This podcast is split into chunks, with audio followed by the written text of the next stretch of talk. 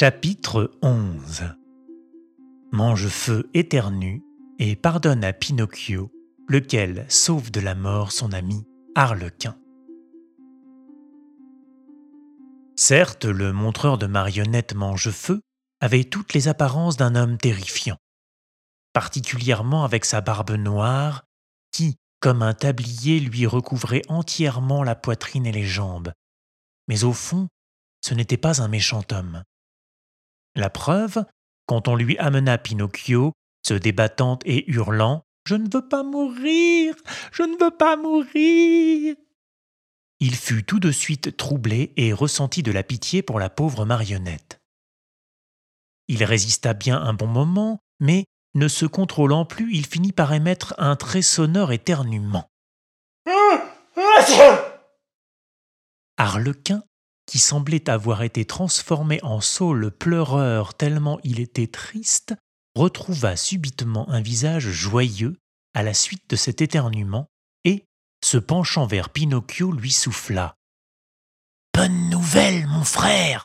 Le maître vient d'éternuer, ce qui veut dire qu'il s'est pris de compassion pour toi et que tu es sauvé.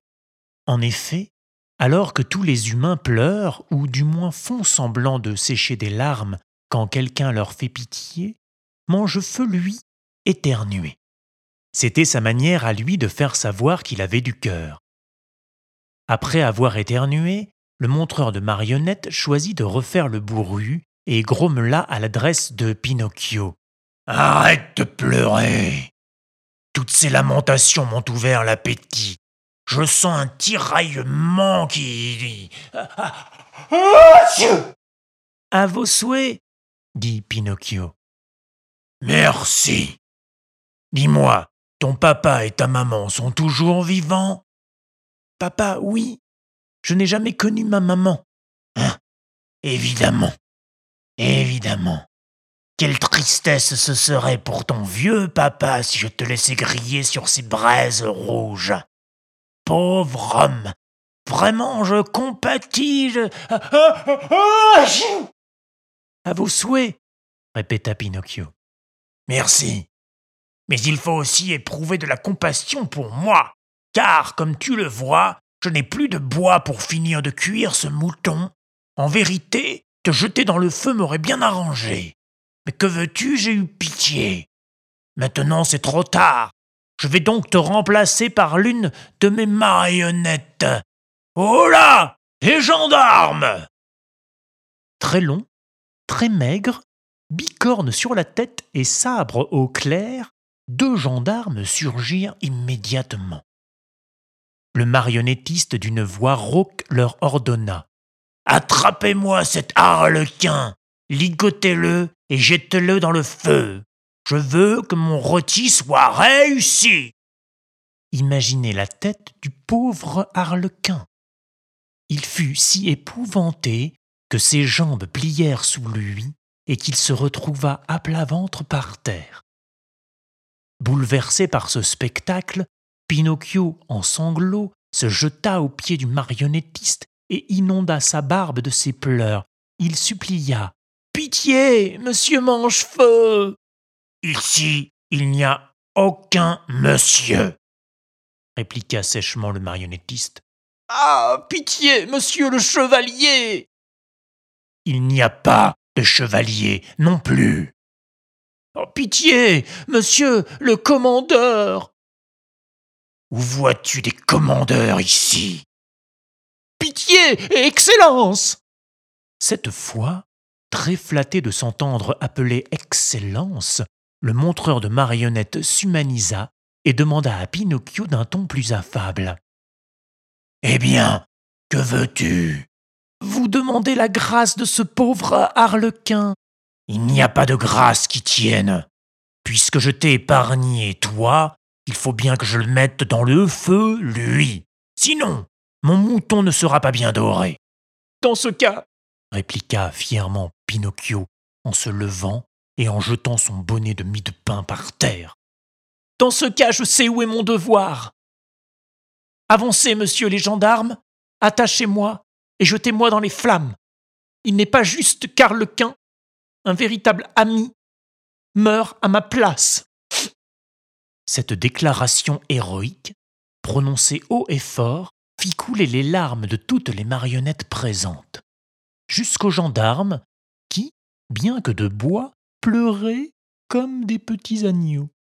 Au début, Mangefeu resta intraitable, un vrai bloc de glace. Mais peu à peu il s'attendrit, puis il éternua. Après quatre ou cinq éternuements, il ouvrit ses bras. Tu es un garçon très courageux. Viens m'embrasser. Pinocchio se jeta dans les bras du marionnettiste. Grimpant dans sa barbe comme un écureuil, il alla poser un gros baiser sur son nez. Je suis gracié demanda à peine audible le pauvre harlequin qui n'avait plus qu'un filet de voix. Gracié répondit Mangefeu. Tout en soupirant et en hochant la tête, il ajouta Tant pis. Aujourd'hui, je me contenterai d'un mouton à moitié cru, mais la prochaine fois, gare à celui sur qui ça tombera. Apprenant que la grâce avait été obtenue, toutes les marionnettes se précipitèrent sur la scène et, après avoir allumé toutes les lumières, comme pour une soirée de gala, se mirent à danser et à sauter dans tous les sens. À l'aube, elles dansaient encore.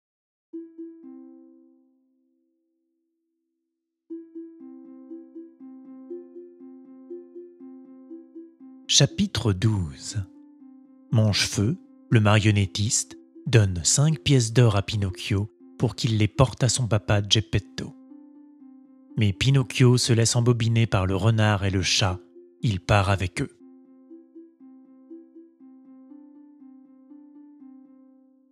Le jour suivant, Mangefeu prit Pinocchio à part et lui demanda Comment s'appelle ton papa? Geppetto. Et quel métier fait-il? Le métier de pauvre. Cela lui rapporte beaucoup. Suffisamment pour n'avoir jamais un sou en poche, il a dû vendre son manteau tout rapiécé et repriser une vraie misère pour m'acheter l'abécédaire de l'école. Vous vous rendez compte? Pauvre diable, cela me fait de la peine.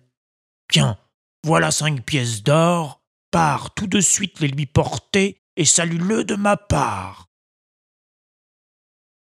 Pinocchio, comme on se l'imagine, se confondit en remerciements, embrassa toutes les marionnettes de la compagnie, même les gendarmes, puis, fou de joie, se mit en route pour rentrer chez lui. Mais il n'avait pas fait cinq cents mètres qu'il rencontra un renard clopinant avec une canne et un chat aveugle. Ils allaient, s'aidant l'un l'autre, comme deux bons compagnons d'infortune. Le renard boiteux s'appuyait sur le chat aveugle qui se laissait guider par son camarade. Bonjour, Pinocchio, dit le renard en le saluant gracieusement. Comment sais-tu mon nom? s'étonna la marionnette. Je connais bien ton papa. Tu l'as vu? Je l'ai vu hier. Il était sur le pas de sa porte. Et que faisait-il? Il était en bras de chemise et tremblait de froid. Pauvre papa Mais si Dieu le veut, à partir d'aujourd'hui, il ne tremblera plus. Pourquoi donc? interrogea le renard. Parce que je suis devenu un monsieur. Un monsieur Toi Le renard ne put s'empêcher de rire, un rire moqueur, peu flatteur. Le chat riait aussi, mais pour qu'on ne s'en aperçoive pas, il se lissait en même temps les moustaches avec ses pattes de devant. Il n'y a pas de quoi rire, grogna Pinocchio, vexé. Désolé de vous faire venir l'eau à la bouche, mais si vous vous y connaissez, dites-moi donc ce que vous pensez de ces cinq magnifiques pièces. Et il montra aux deux compères le cadeau de Mangefeu. L'agréable tintement des pièces d'or fit que le renard tendit, sans le vouloir, sa patte malade, alors que le chat ouvrait tout grand ses yeux qui brillaient comme des lanternes. Mais il le referma aussitôt, de sorte que Pinocchio ne s'aperçut de rien. Et que vas-tu faire de cet argent? demanda le renard. D'abord, répondit la marionnette, je vais acheter à mon papa un beau manteau tout neuf tissé de fils d'or et d'argent avec des pierres précieuses en guise de boutons. Après, je m'achèterai un abécédaire. Un abécédaire? Pour toi? Pour moi. Je veux aller à l'école et me mettre à étudier pour de bon. Moi, j'ai perdu une patte pour avoir eu la sotte passion des études. Et moi, je suis devenu aveugle pour la même raison, ajouta le chat. Pendant ce temps, un merle blanc s'était posé sur une haie au bord de la route. Il siffla à l'intention de Pinocchio.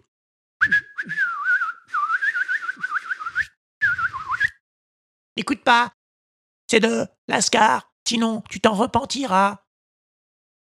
Pauvre merle. Il aurait mieux fait de se taire. Le chat, d'un seul bond, lui sauta dessus et sans que l'autre ait pu dire ouf, l'avala d'une seule bouchée, plume comprise. Une fois l'oiseau mangé et son museau nettoyé, le chat ferma les yeux et refit l'aveugle, comme avant. Ah, pauvre merle gémit Pinocchio. Pourquoi as-tu été si cruel avec lui Pour lui donner une leçon, répondit le chat. Cela lui apprendra à s'occuper de ses oignons. Ils étaient à mi-parcours quand le renard, sans crier gare, s'arrêta et demanda à la marionnette hein Veux-tu multiplier tes pièces d'or C'est-à-dire Eh bien, à la place de ces cinq misérables pièces, ne voudrais-tu pas en avoir cent, mille, deux mille? Bien sûr, mais comment?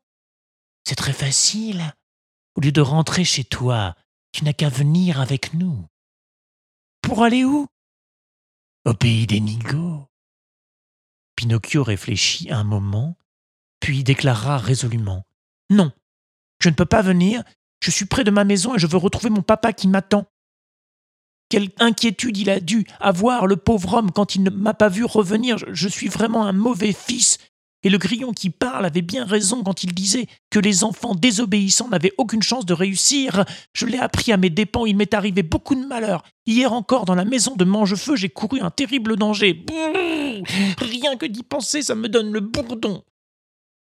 Si tu tiens vraiment à rentrer, alors vas-y, et tant pis pour toi, soupira le renard. Tant pis pour toi, répéta le chat.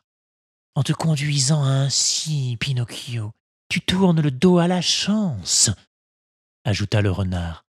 À la chance, répéta le chat. D'ici à demain, tu aurais pu transformer tes cinq pièces en deux mille, insista le renard. En deux mille, répéta le chat. Tant que cela, comment est-ce possible? s'étonna Pinocchio. Je vais te l'expliquer, dit le renard. Sache donc qu'au pays des Nigauds, il y a un champ sacré que tout le monde appelle le champ des miracles. Dans ce champ, tu creuses un petit trou et tu y mets par exemple une pièce d'or. Tu combles le trou avec de la terre, tu l'arroses avec deux seaux d'eau, tu jettes une pincée de sel et tu rentres tranquillement te mettre au lit. Pendant la nuit, la pièce germe et fleurit, le lendemain matin, tu retournes dans le champ et qui trouves-tu Tu? Trouves un magnifique arbre chargé d'or. Bah, alors moi, si j'enterrais mes cinq pièces dans ce jardin, combien de pièces j'en trouverais le lendemain matin? demanda Pinocchio de plus en plus étonné. C'est très simple, répondit le renard. Toi-même, tu pourrais faire le compte avec tes doigts. Chaque pièce donne une grappe de 500 pièces. Et tu as cinq pièces. Tu en retrouveras le lendemain matin 2500. Mais c'est formidable hurla Pinocchio dansant de joie. Formidable Dès que j'aurai récolté toutes ces pièces, j'en prendrai 2000 pour moi et les 500 autres pour vous. Un cadeau pour nous. Non, s'indigna le renard en prenant une mine offensée. Mais non, répéta le chat. Nous n'agissons pas par intérêt, expliqua le renard. nous agissons uniquement pour aider les autres. Les autres, répéta le chat. Oh, quels braves gens se dit Pinocchio. Alors, oubliant instantanément son papa, le manteau neuf, la d'air et toutes ses bonnes résolutions, il déclara D'accord, je viens avec vous.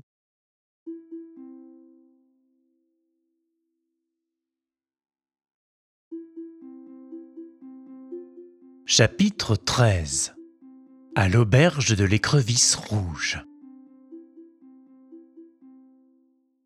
Ils marchèrent longtemps. À la tombée de la nuit, ils arrivèrent, morts de fatigue, à l'auberge de l'écrevisse rouge. On va s'arrêter ici, déclara le renard, pour avaler une bouchée et se reposer quelques heures. Nous repartirons à minuit pour être demain à l'aube au champ des miracles. Entrés dans l'auberge, ils prirent place tous les trois à une table, mais aucun d'eux n'avait très faim.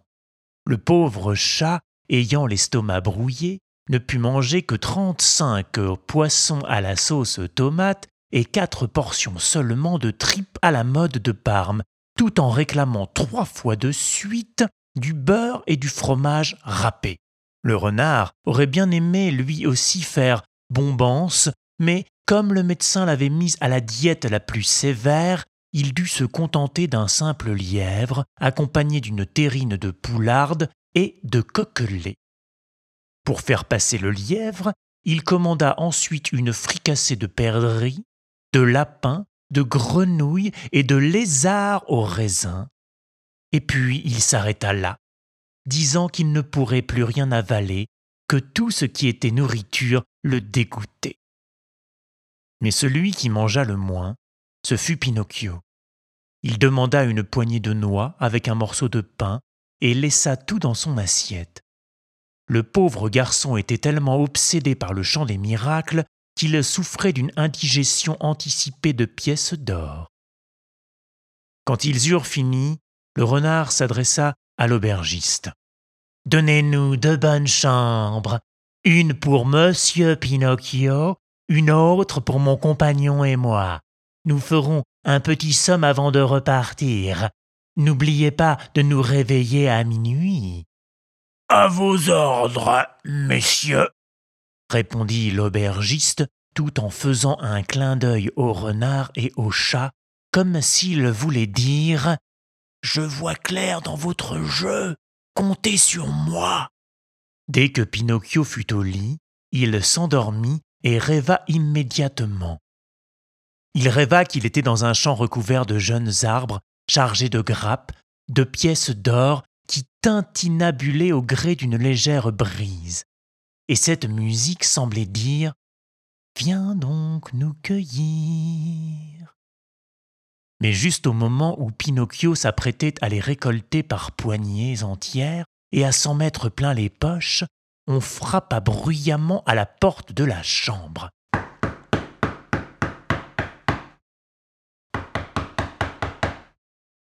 C'était l'aubergiste qui venait le prévenir qu'il était minuit. Et mes amis, sont-ils prêts? lui demanda la marionnette. Mieux que prêts, ils sont partis il y a deux bonnes heures. Si vite Mais pourquoi? Euh, Le chat a reçu un message lui apprenant que son fils aîné avait des engelures aux pieds et qu'il était entre la vie et la mort. Et le repas, ils l'ont payé?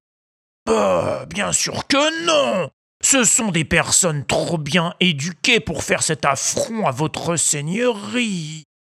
Ah Dommage. Cet affront ne m'aurait pas déplu, fit remarquer Pinocchio en se grattant la tête. Et où ont-ils dit qu'ils m'attendaient, ces chers amis? Hmm, Au champ des miracles, au lever du jour. Pinocchio régla donc son repas et celui de ses compagnons. Il lui en coûta une pièce d'or, puis il partit. On peut même dire qu'il partit à l'aveuglette, car dehors il faisait si noir qu'on ne voyait goutte autour de soi. Pas une feuille ne bougeait dans la campagne alentour. Seuls quelques gros oiseaux de nuit, volant d'un buisson à l'autre, venaient battre des ailes sous le nez de Pinocchio. Celui-ci, apeuré, criait Qui va là? Et seul l'écho lointain des collines environnantes répondait Qui va là?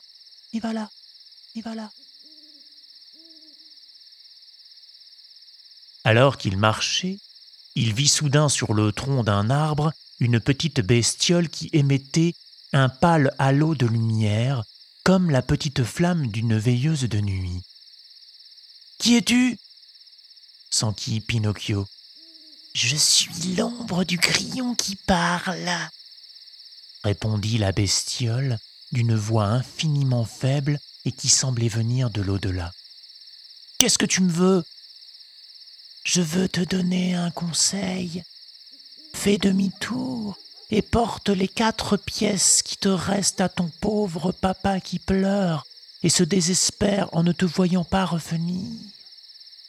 Demain, mon papa sera un grand monsieur, car ces quatre pièces vont en faire deux mille. Ne te fie jamais, mon garçon, à ceux qui te promettent de te rendre riche du jour au lendemain. Ce sont toujours soit des fous, soit des filous. Crois-moi, rentre chez toi. Et moi, au contraire, je veux continuer. Il est très tard. Je veux continuer. Il fait noir. Je veux continuer. Le chemin est dangereux. Je continuerai quand même. Rappelle-toi que les enfants capricieux, tôt ou tard, s'en repentent toujours. Oh, toujours les mêmes histoires. Bonne nuit, crions. Bonne nuit, Pinocchio. Que le ciel te protège de la rosée et des assassins. Ces dernières paroles prononcées plus rien n'éclaira l'endroit où se tenait le grillon parlant. Il s'était éteint, comme s'éteint une chandelle dont on vient de souffler la flamme, et l'obscurité sur la route en fut plus profonde encore.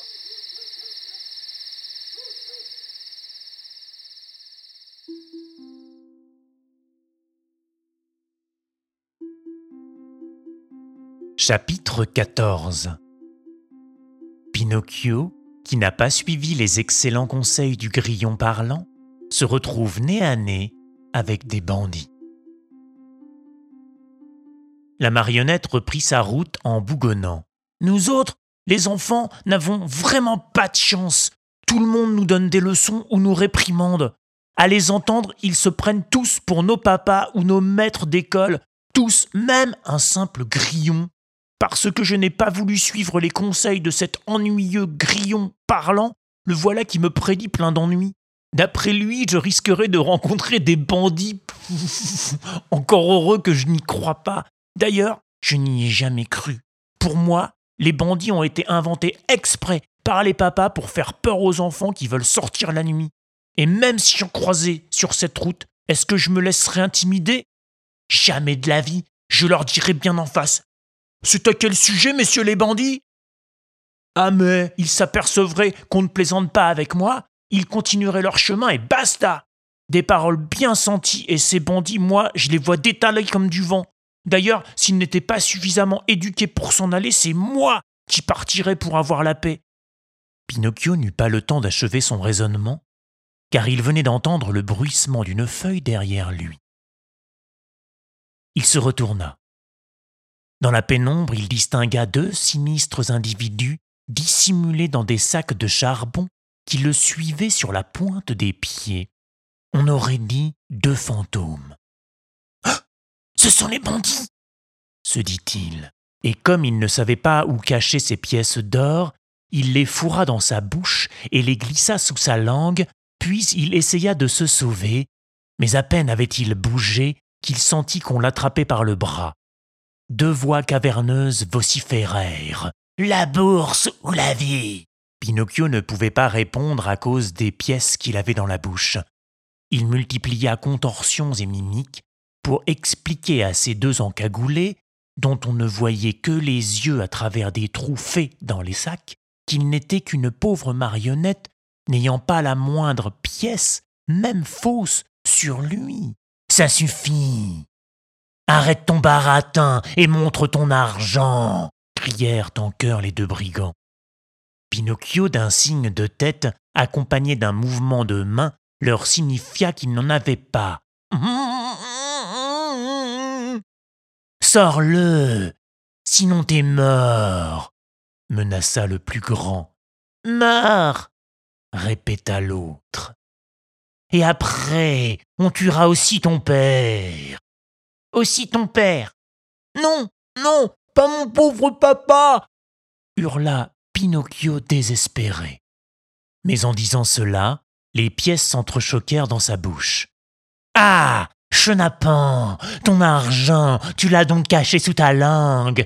Crache ces pièces tout de suite. Pinocchio resta de marbre. Tu fais le sourd maintenant. Attends un peu qu'on te les fasse cracher, nous. Le premier le saisit par le nez, et le second lui prit le menton, puis ils se mirent à tirer de toute leur force pour l'obliger à ouvrir la bouche. Ils n'y parvinrent pas. La bouche de la marionnette paraissait clouée. Le plus petit des brigands sortit alors un grand couteau qu'il essaya d'utiliser à la fois comme burin et levier en l'enfonçant entre les lèvres de Pinocchio. Mais celui-ci, vif comme l'éclair, referma sa mâchoire et d'un coup sec lui coupa la main. Quand il la recracha, il fut très étonné de constater que c'était une patte de chat. Encouragé par cette première victoire, il parvint à se sortir des griffes de ses agresseurs et, sautant par-dessus la haie bordant la route, s'échappa à travers les champs. Les deux bandits le suivirent comme deux chiens poursuivant un lièvre. Même celui qui avait perdu une patte, à se demander comment il pouvait faire. Après quinze kilomètres de cette course-poursuite, Pinocchio n'en pouvait plus. Se voyant perdu, il s'agrippa au tronc d'un immense pin et grimpa jusqu'au sommet de l'arbre. Les autres essayèrent à leur tour, mais à mi-chemin, ils glissèrent et retombèrent en s'écorchant les mains et les pieds. Ils ne s'avouèrent pas vaincus pour autant. Ayant ramassé du bois bien sec, ils le déposèrent au pied de l'arbre et y mirent le feu. Immédiatement, le pain s'embrasa comme une torche dont la flamme est attisée par le vent. Constatant que les flammes montaient de plus en plus haut, et ne voulant pas finir en pigeon rôti, Pinocchio sauta majestueusement de l'arbre et recommença à courir à travers champs et vignes, avec toujours derrière lui les deux bandits manifestement L'aube commençait à luire, et il courait toujours. Soudain, un fossé large et très profond barra la route de Pinocchio. Un fossé au fond duquel coulait une eau sale, couleur café au lait. Que faire? Un, deux, trois Prenant son élan, la marionnette effectua un bond gigantesque et se retrouva sur l'autre rive. Les brigands voulurent sauter à leur tour, mais ils avaient mal calculé leur coup et patatras ils se retrouvèrent dans le fossé. Pinocchio, entendant le plouf de leur chute dans l'eau, éclata de rire tout en continuant à courir. bon, bon bain, messieurs les assassins Il les crut bel et bien noyés. Mais quand il regarda de nouveau derrière lui, il les vit tous les deux. Ils avaient repris la poursuite dans leur sac à charbon qui dégoulinait.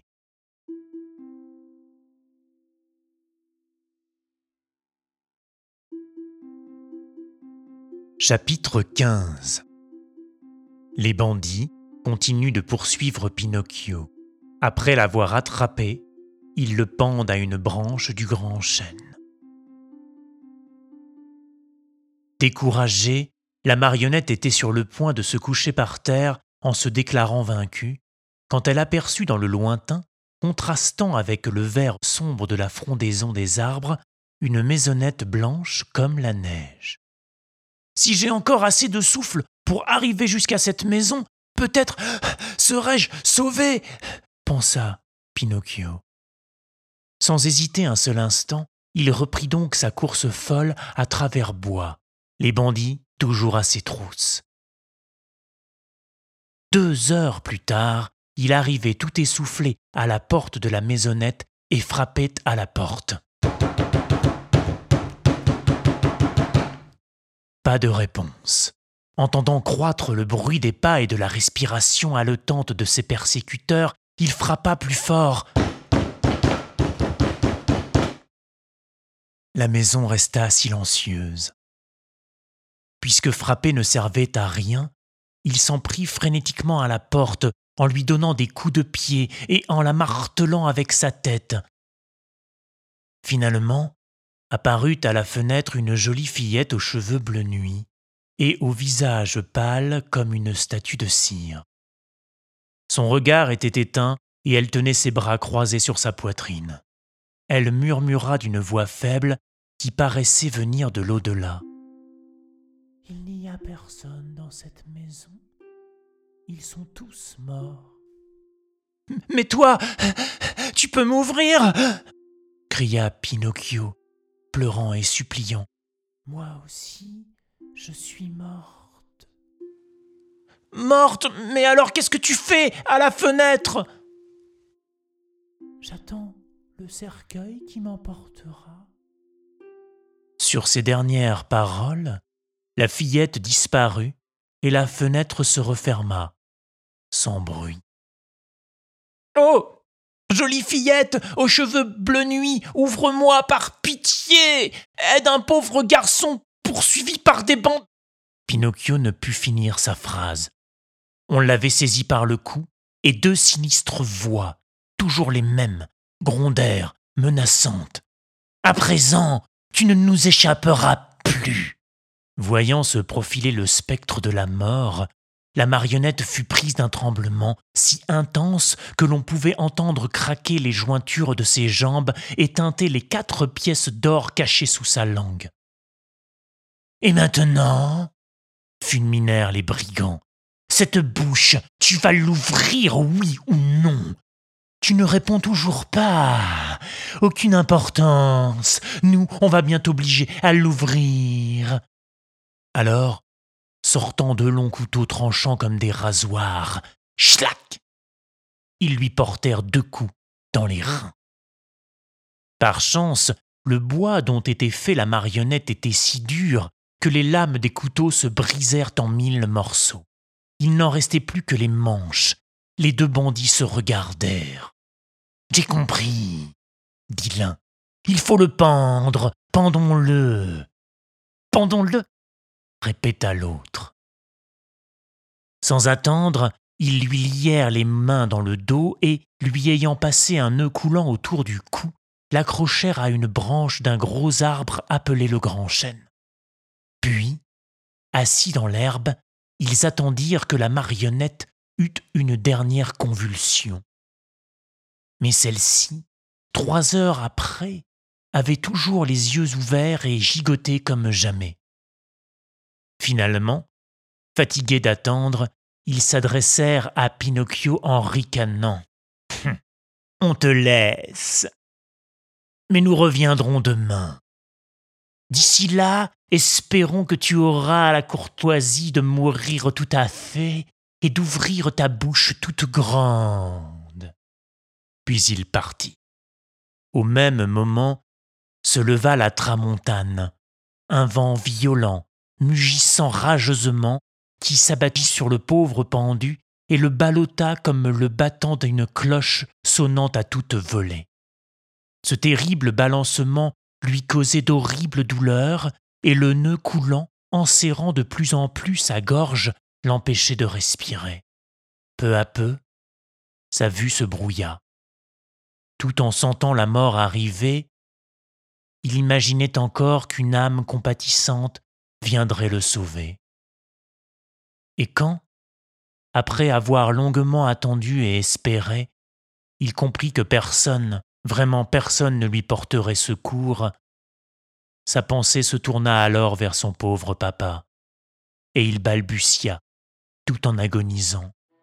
Oh, mon pauvre papa, si tu pouvais être là. Il n'eut pas la force d'en dire plus. Il ferma les yeux, ouvrit la bouche, laissa pendre ses jambes, puis, après un dernier spasme, se figea au bout de sa corde.